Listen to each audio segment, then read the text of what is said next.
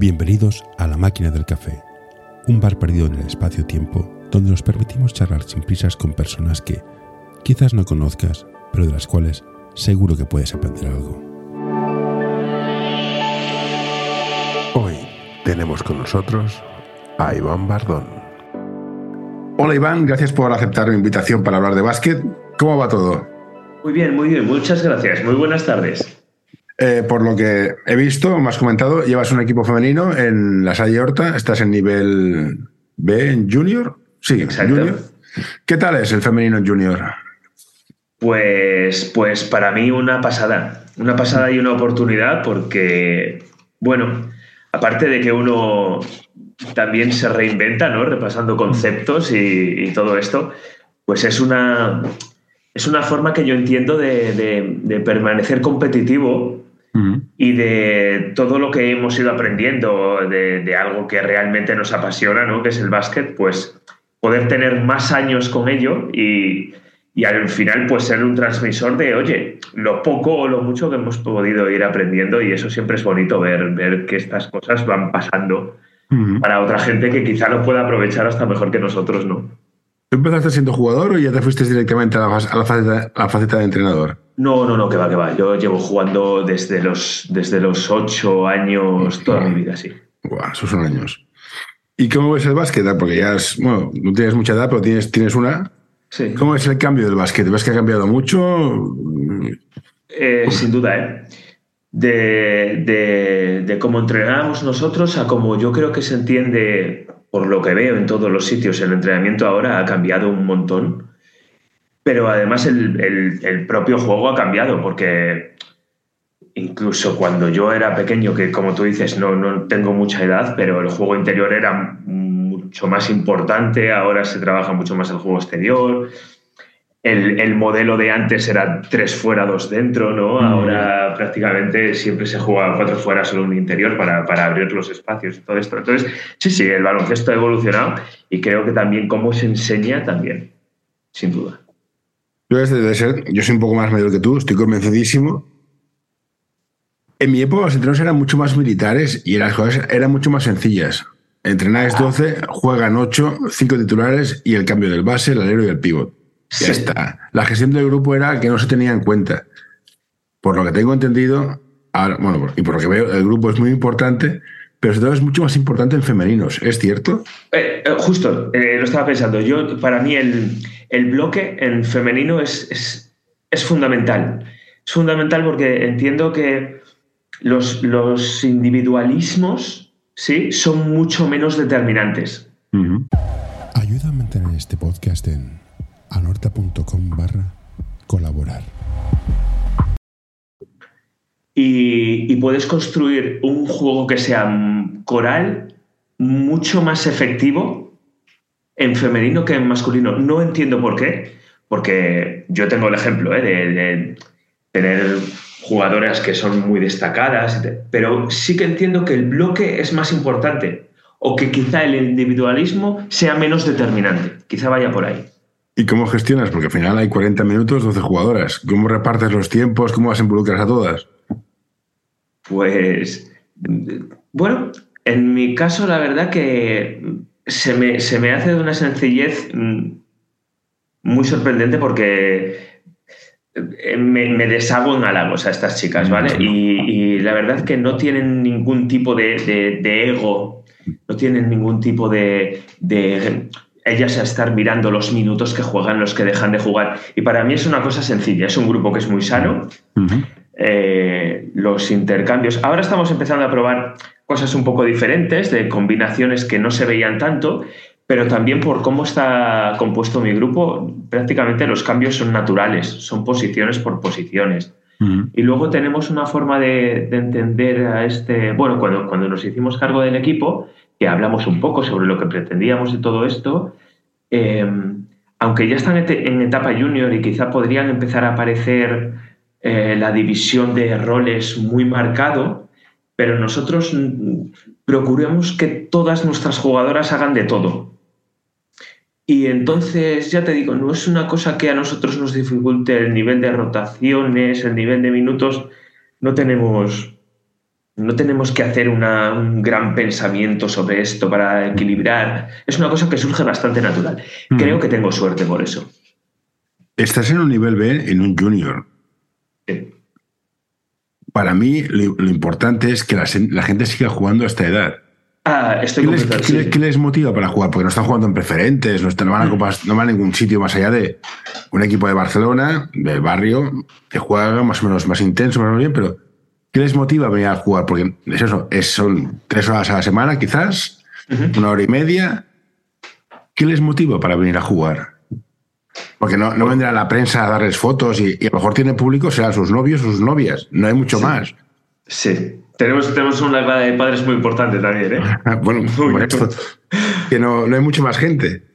Pues, pues la, motivación es, yo creo que lo que todos llevamos a las espaldas, porque eh, ninguno, o sea, yo, la misma motivación que he tenido yo toda mi vida, que el básquet es una cosa que nos gusta un montón, nos apasiona, y creo que ellas sienten que mejoran y aprenden. Y eso es el, yo creo que esa es la mejor motivación. Cuando tú sientes que mejoras en aquello que te apasiona. No necesitas que el resto te lo diga. Pero aparte, cuando, cuando eso se ve, porque, porque es imposible que solo lo vea yo, es imposible que los padres lo ven, los, los entrenadores rivales a veces te dicen, eh, has hecho un planteamiento de partido que ole, ¿sabes? Entonces, cuando, cuando, cuando tienen todos esos feedback de tantos sitios, pues ellas tienen la seguridad de que eso que sienten, eso que nosotros decimos, pues que el resto también lo ve. Y ya está. Yo creo que el aprendizaje y el crecer uno mismo es la mayor motivación que tienen estas chicas. Mm. Yo a nivel profesional he estado muy metido en temas de comunidades, gestiones de práctica, gestión de la información, conocimiento, y me impactó mucho una cosa que hiciste tú. Y te digo, hay una diferencia sustancial entre tener información y tener conocimiento. Esto en el mundo del entrenador, ¿cómo se gestiona? Porque mucha gente tiene mucha información, se ha visto los clinics hasta el final, pero no tiene conocimiento. Sí. ¿Cómo, cómo, cómo, cómo, ves tú la diferencia? Si la ves, y en tu caso, como, como modestamente o no, ¿Cómo gestionas tú tu conocimiento? No, sí, yo creo, creo que vas por, por el camino de saber, en, eh, saber transmitir, ¿no? Y empatizar de forma que ellas se sientan involucradas en tu idea, ¿no? visto un poco por ahí, y, plantear sistemas o ejercicios que todos sumados al final dan un resultado que va bien a todas y todas se sienten parte del sistema. Y no es un ejercicio repetitivo. Exacto. Sí, no, bueno, yo creo que es muy importante porque a veces nosotros es lo que tú dices, tenemos información, ¿no? Y nosotros sabemos el objetivo, sabemos cómo nosotros planteamos los ejercicios paso a paso para llegar al objetivo final. Pero muy probablemente una jugadora que no tiene unos conceptos, no tiene tantos conceptos o que no tiene tanto básquet en la cabeza, está trabajando algo súper desvinculado con el objetivo final. y entonces mi, mi, bueno, mi, forma de plantear las cosas es siempre explicar, yo nunca dejo que trabajen sin que conozcan la aplicación, pero no cuando llegue verán la aplicación. Ellas que sepan lo que estamos trabajando en todo momento. Entonces, ellas me ayudan también un poco a que eso vaya fluyendo, porque si no a esa edad si un grupo se aburre, si un grupo se te pone un poco, no está dentro de la misma dinámica que tú, se te puede poner muy cuesta arriba. A veces me pasa, ¿eh? A veces pasa. Planteas un entrenamiento y dices, me ha quedado genial, pero tú estás entrenando y ves que no funciona. En ciertos ejercicios ves que se aburren o, están las jugadoras que de esto que te miran y te traspasan con la mirada completamente como si no estuvieran. Sí, sí. Entonces, creo que sí que cuando llega a cierta edad, eh, se podría hacer adaptando el lenguaje a cualquier edad, pero cuando llega a cierta edad en el que ya te puedes comunicar, mm. eh, yo creo que es importante que ya sepan en todo momento el objetivo final de la cosa tan desvinculada que están trabajando.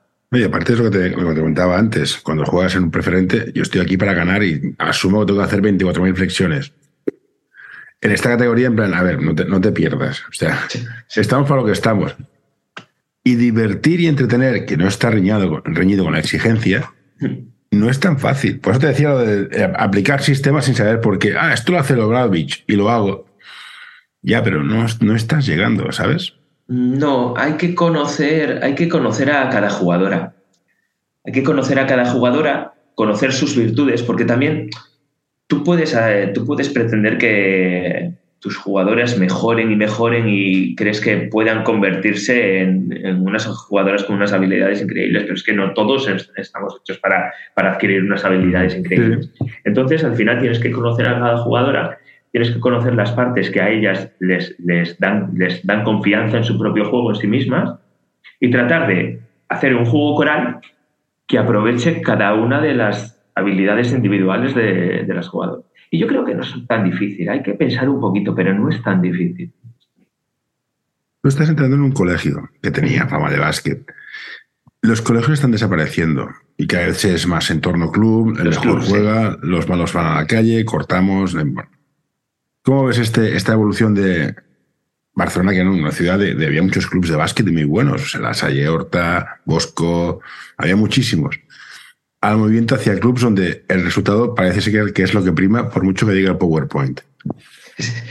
Eh, por mucho que diga el PowerPoint, es, bueno. Sí, es cierto. Eh, vamos a ver.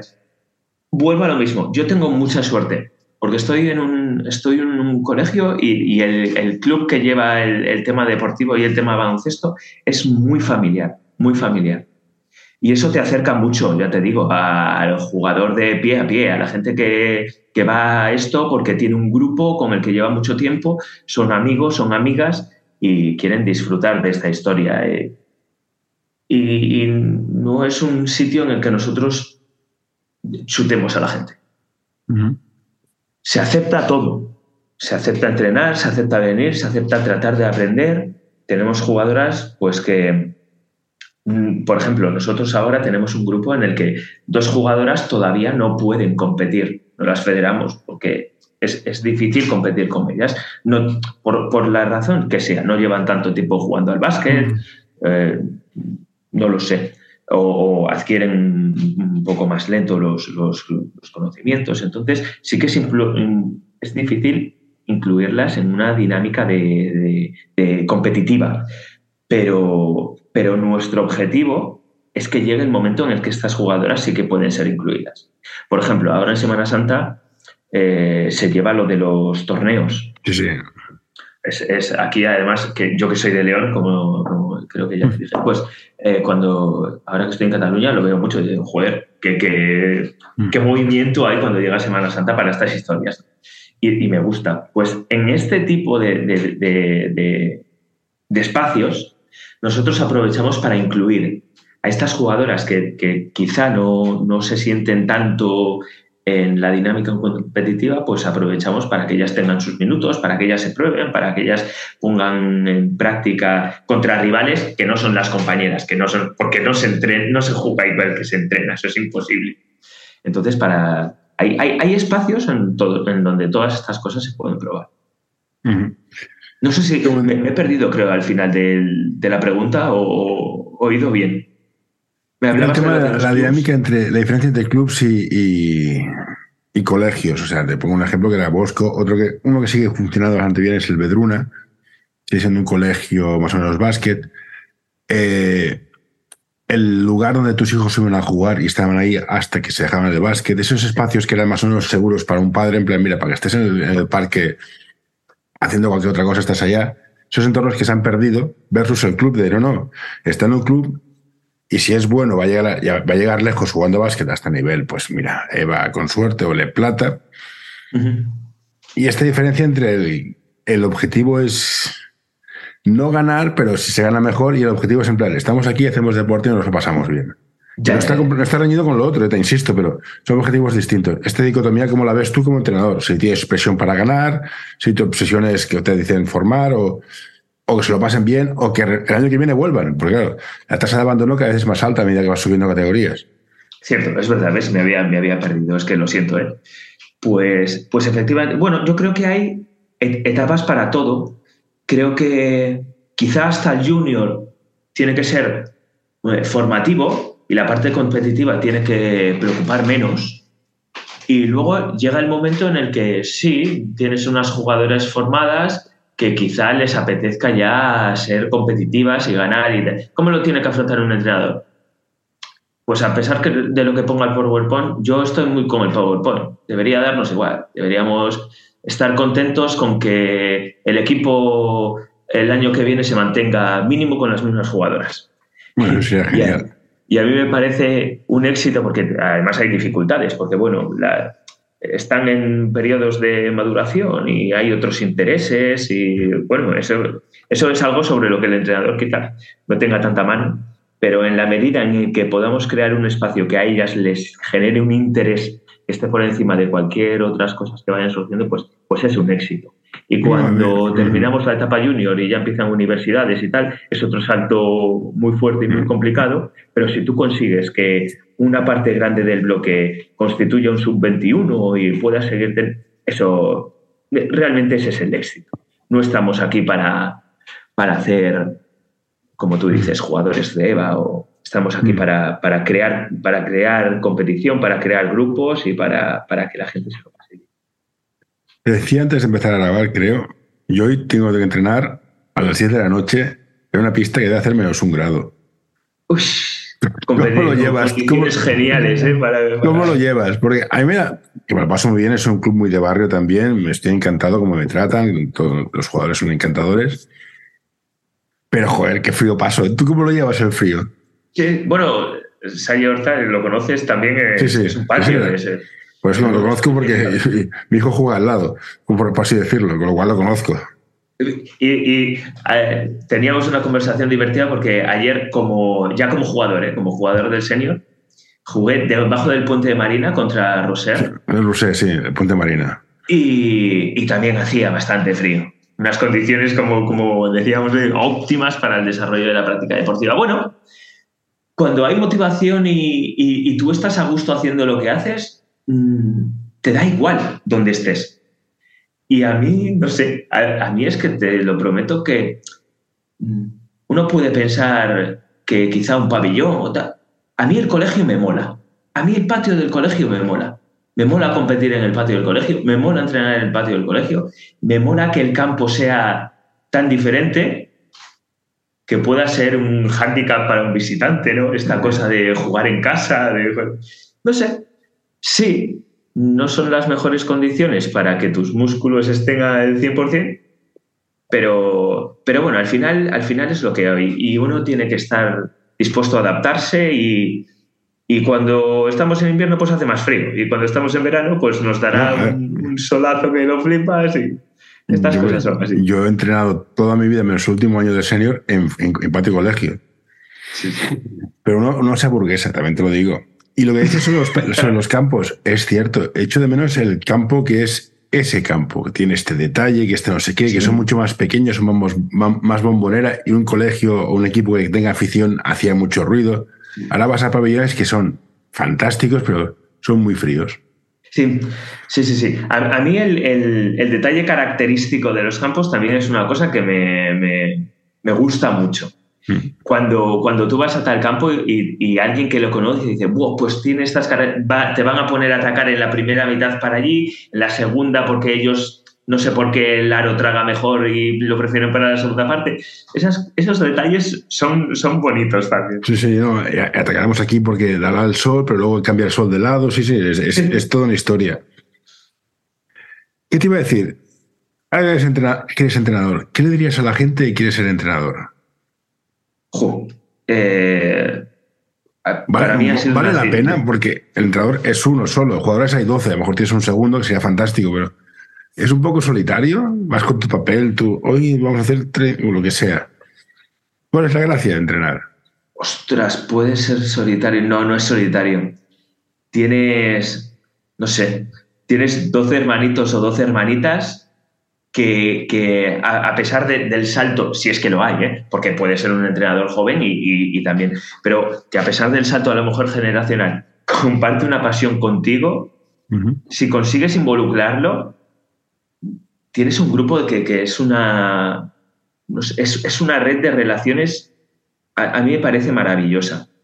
Y, además es, es, lo que te digo, nos da ese, ese tiempo de poder seguir dedicándonos, entre comillas, ¿no? a, una cosa que nos gusta tanto y, poder, seguir en, poder seguir en la pomada, ¿no? Diría yo. No sé, para mí fue una decisión muy, muy buena, muy, muy buena. Y aparte, diré, como jugador, tienes tan claros los conceptos que tú estás tratando de transmitir que cuando juegas no te permites a ti mismo fallar en esas cosas. Y te das cuenta de que cuando somos jugadores y, o, tú le, pides a los jugadores ciertas cosas que tú no eras consciente cuando eras jugador y te estaban pidiendo lo mismo, quizás, no lo sé. Pero cuando tú lo machacas tanto y lo tienes tan claro en tu cabeza, hasta contribuye a tu juego personal. Es que es espectacular. Una decisión muy buena. ¿Y ese, eres entrenador locutor o eres más el loco de la colina, Jesús Quintero, deja hacer? Eh, hay momentos y momentos, yo creo. Pero no, yo soy, yo soy más locutor. Me gusta mucho corregir ciertos detalles.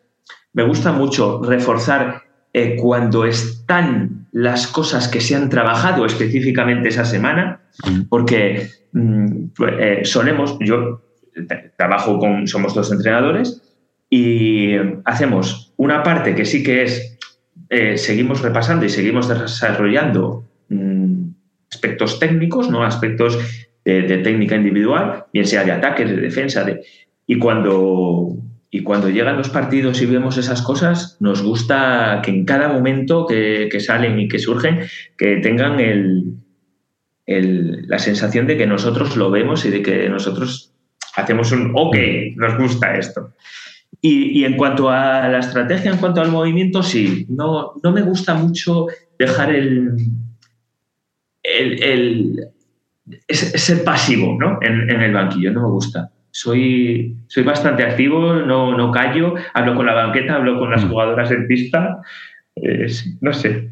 Una pregunta que hacía mucho en este podcast es, el entrenador que se gira al banquillo, ah, no sé qué, ahora le veo, dices, ¿y ahí qué me explicas, tío? Sácame y me pegas la bronca cuando esté en la pista. ¿Por qué pegamos la bronca y damos la charla al banquillo? Bueno, yo, yo creo que es hasta una estrategia. Eh, procuro de esta forma que las del banquillo no se me duerman, porque el banquillo a esas edades es una cosa que te puede relajar un montón. Así las mantienes en, todo momento y creo que ciertos... Eh, yo, yo corrijo los errores que veo en pista a las jugadoras que están sentadas. Sí, sí, sí, que dicen, sácame y me pegas la bronca, pero sácame. Pues creo que de esta forma lo tienen mucho más presente para cuando salgan tratar de no cometer los mismos errores.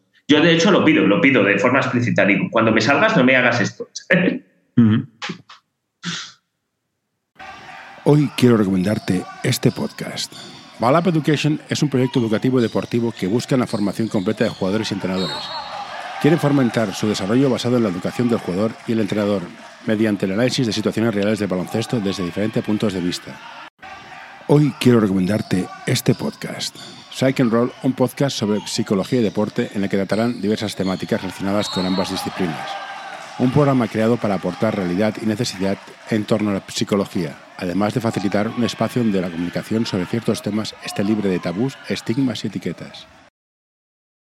Te preguntaba porque, sobre todo en categorías más altas, hay mucho sistema. Son sistemas marcados, que si flex, que si no sé qué, que abrimos. Y a mí me gusta mucho que la gente juegue por libre, asumiendo que jugar por libre es lo más difícil que hay.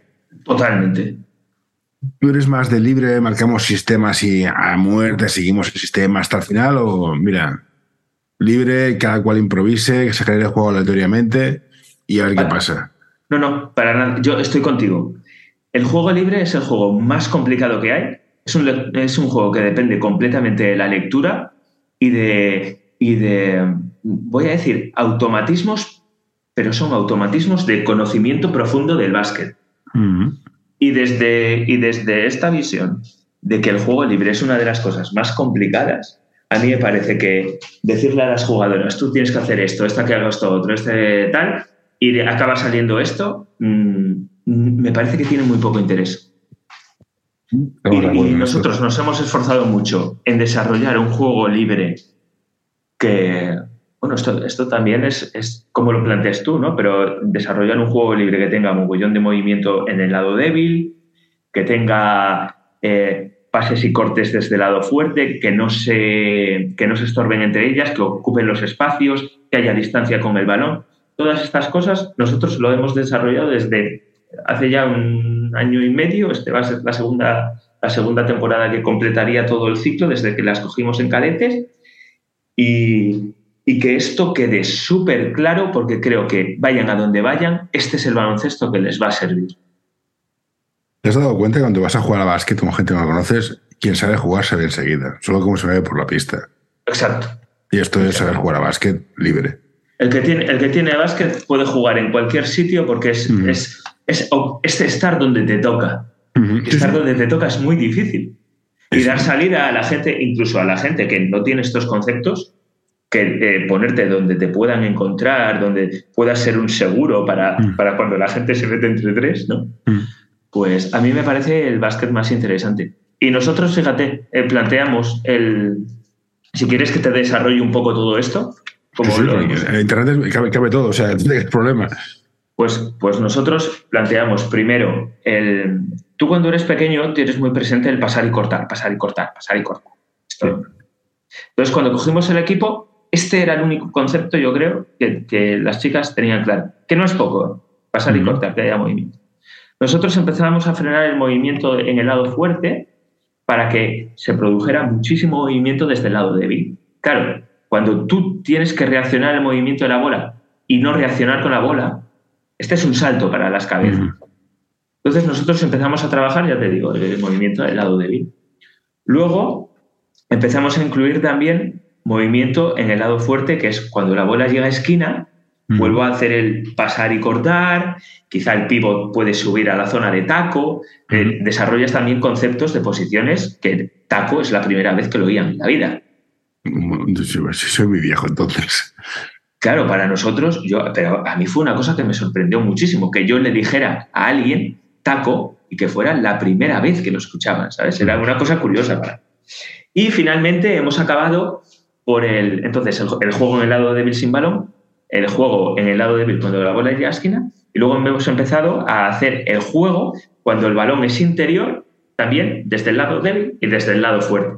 Y con eso hemos cerrado un ciclo en el que prácticamente todas las situaciones, eh, todas las posiciones en las que esté el balón venga desde donde haya venido, ellas tienen la reacción asumida.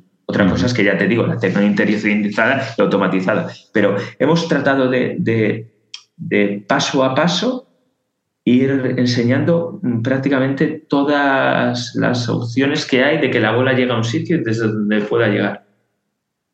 Yo en el tema del básquet. Ya te digo, lo más interesante es un trabajo, es un trabajo lento, es un trabajo de, mucho insistir, es un trabajo de crear muchos ejercicios diferentes para que esto que es tan aburrido no lo sea.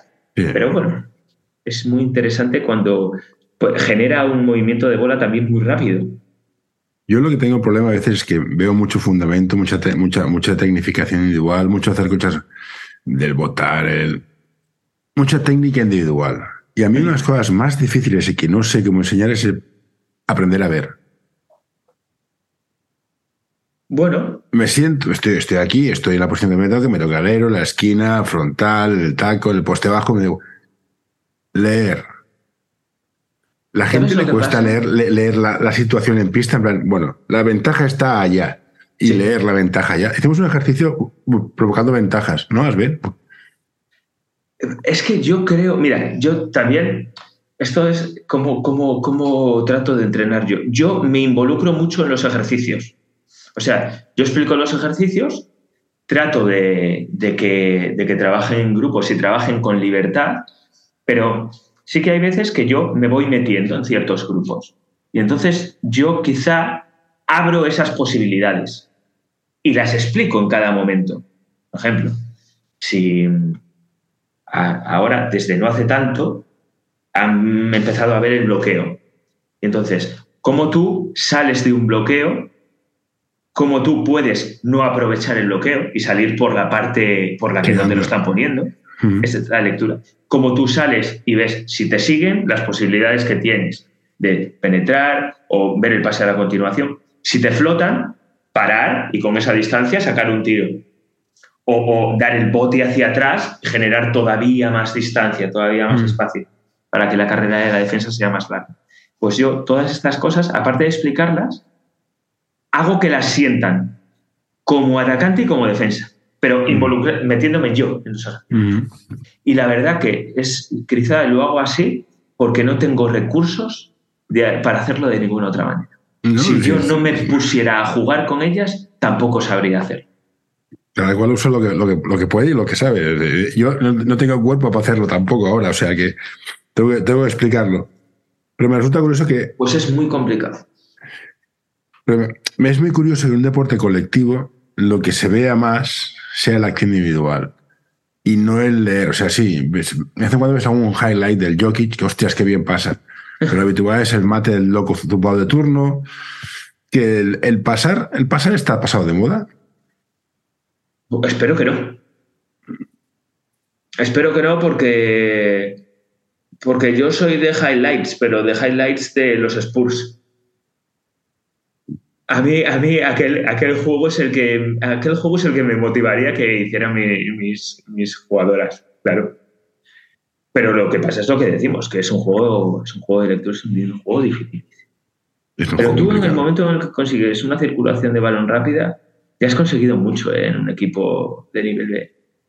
Sí. En el momento en el que consigues que las jugadoras que no tienen balón son las que creen, las que generen el, juego y las, y las, oportunidades de canasta, tú has conseguido mucho. Luego las canastas entran, no entran, el jugador se olvida de cuando les toca, no pasa nada. A mí fallar debajo de canasta me molesta, pero no me preocupa demasiado. Mira, esto es estadística, pues mira, ya está. exacto, exacto. Pero cuando tú, cuando, cuando los movimientos van estando, es que es que es, es, lo que te digo, forma parte mucha de la motivación, porque ellas encuentran que, que, su juego es efectivo, que sabiendo cómo, porque además lo saben, se plantan en oportunidades que luego se aprovechan o no, ellas se frustran, tú tienes que jugar también en contra de, esa frustración que, tienen, que pueden llegar a tener individual ellas, pero yo creo que para ellas es,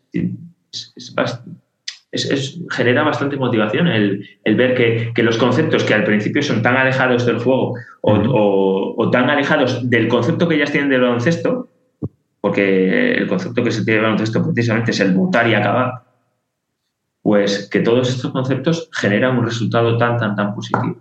Yo creo que... ¿Y la dureza mental cómo la entrenas? Hemos fallado, no pasa nada, seguimos trabajando, venga, has fallado un tiro, no importa, seguimos trabajando. ¿Cómo has entrenado dureza mental en la generación de cristal que le llaman ahora? Pues, pues, pues yo creo que o sea, no lo creo. Estoy convencido porque además tengo jugadoras que tienen este perfil de jugadoras que se te van, de jugadores que te... Tú lo, primero que tienes que hacer es, eh, por mucho que te moleste, por mucho que tú mm. a veces veas tu ego en juego, no, no culpabilizar ni, ni, echar más leña al fuego a lo que ya viene de serie. Mm. Toda una jugadora que sabes que se, que se, que se te va a rayar si no marca, lo que no puedes, lo que no puedes es incidir sobre el hecho de, oye, eh, esa hay que meterla, ¿sabes? O sí que tienes que ir por ahí, pero con mucho tacto. Nosotros, ¿qué fallas? Eh, los jugadores tiradores van por rachas. Si metes, hay que seguir tirando porque metes. Y si fallas, hay que seguir tirando porque se tiene que terminar la racha mala. Vamos a entrar en una zona muy peligrosa. Yo jugaba por dentro. ¿eh? Ojo los jugadores tiradores. ¿Dónde está el límite del autoconocimiento para saber si tú eres tirador, no metedor? Por eso te flotan, por eso puedes tirar, por eso estás solo, porque no las metes, deja de tirar. Ese autoconocimiento, ¿cómo, cómo se inculca? En plan, no eres tirador, deja de tirar, o no estás en racha, deja de tirar y pasa a otro. Eh, joder. Si te gusta este episodio, por favor, deja un comentario o compártelo con tus amigos. Ya sé que es una pesadez y todos lo pedimos, pero ayuda bastante. Sí. Eh, ponte, ponte, ciertos límites, por ejemplo. Puedes jugarte tres. Luego tienes que jugar tres con el equipo. ¿Sabes? Tú nunca limitas el juego del jugador, pero sí que le pones límites a, un mal día, digamos. ¿vale? Entonces, Juégate tres, pero al menos después, tres de las que te lleguen, tú tienes que jugar con el equipo. Vale. Entonces, de esta forma, ellos irán valorando también su propia efectividad y la efectividad de no ser ellos los que finalicen, sino dar juego al resto. la ponderación al final tiene que ser del jugador. Sí, sí, has de dejar que, o sea, has de, has de conseguir confiar en el jugador o entrenarlo para que siempre tome las mejores decisiones y confiar en él. Exacto, pero, pero para eso tú no puedes limitar la capacidad que tenga, o sea, el interés que tenga el ofensivo de tirar, pero tienes que quizá eh, darle un poquito de vidilla a las otras posibilidades que él no las tiene como primeras opciones. Sí, sí, darle, un marco de referencia, estoy de acuerdo. Y, antes de cerrar, tengo una pregunta importante. Con el tema de los interiores, que se juega solo con el interior o cinco abiertos. Sí. Claro, la gente es más física, los espacios son más pequeños. Te lo compro en ACB. Sí. En ACB, un tío de 2'10 corre que se las pela. Estamos en categorías bajitas de barrio, que jugamos en cemento. No hay esa diferencia física y seguimos jugando sin pivots. ¿Copiamos? ¿Es un estilo? ¿O es cierto que ahora los, niños que antes medían metro ochenta, que siguen midiendo metro ochenta, ¿por qué? O sea, no, entiendo por qué en categorías bajas jugamos sin pivots. A no ser que sea un sistema mejor de ataque. Es que, es que probablemente es un sistema. Bueno, yo ya no lo digo a nivel muy profesional. A nivel muy profesional, a mí me parece que tiene sus ventajas y que es una evolución natural porque también el perfil de los jugadores ha cambiado. Sí, son, son 2-10 y corren, no hay sitio. lo Exacto. en, un, infantil, nivel J, pero en la etapa. Mide metro cincuenta. Vamos a ver qué espacio va a ocupar. Sí, pero quizá en la etapa formativa el dejar la zona mucho más despejada eh, te da para trabajar el juego libre también con más espacios. O sea, quizás sea positivo también para enseñar esto. Vale, hoy, me, has tocado la fibra. ¿Y entonces por qué no hay nadie que sepa pivotar? Y aprovechamos la zona, ya que están, hay espacios. No, pero yo, tengo jugadoras que, tienen un buen juego de pies. Pero es que también he hecho de menos en plan, vale, te compro, no hay pivots. Cuatro abiertos y un pivot, pero el pivot que sepa pivotar, al menos. Porque Está, está, bravo el bloqueos. Y dices, hombre, bueno, vale, si es el alto, es el gordo, es el lento. Ya, pero mm, no se entrena tanto el pivot, ¿no? O yo no veo que. No veo muchos pivots con juegos de pies en categorías pequeñas. Ah, pues ahí me pillas. Yo he visto jugadoras, jugadoras grandes que, juegan muy, muy bien. Es que dices, para que las jugadoras, las jugadoras son mucho mejores que los jugadores técnicamente, de aquí a Lima. Es que yo, estoy muy contento con estos equipos, entonces, entonces te tengo que dar la razón.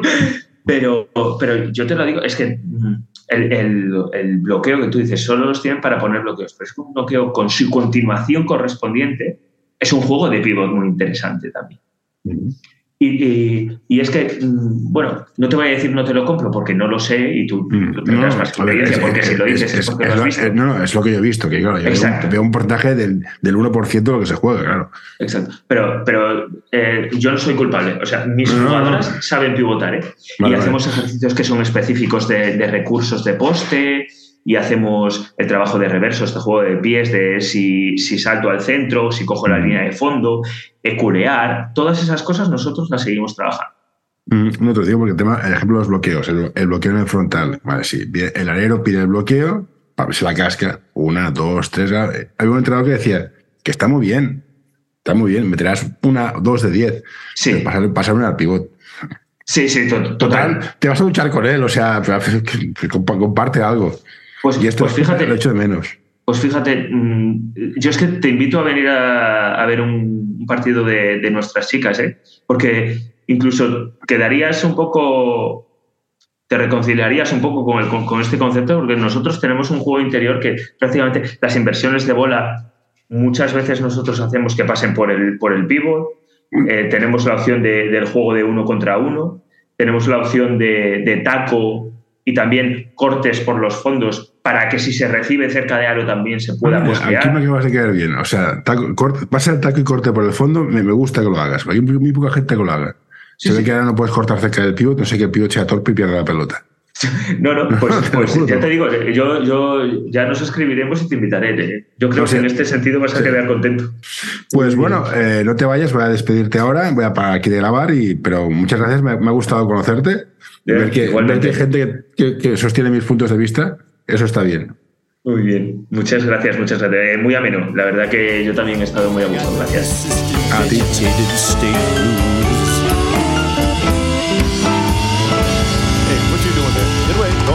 don't you touch that. No, don't you pull that plug. No, hey, hey, nurse, nurse. Uh, all right, I'm done.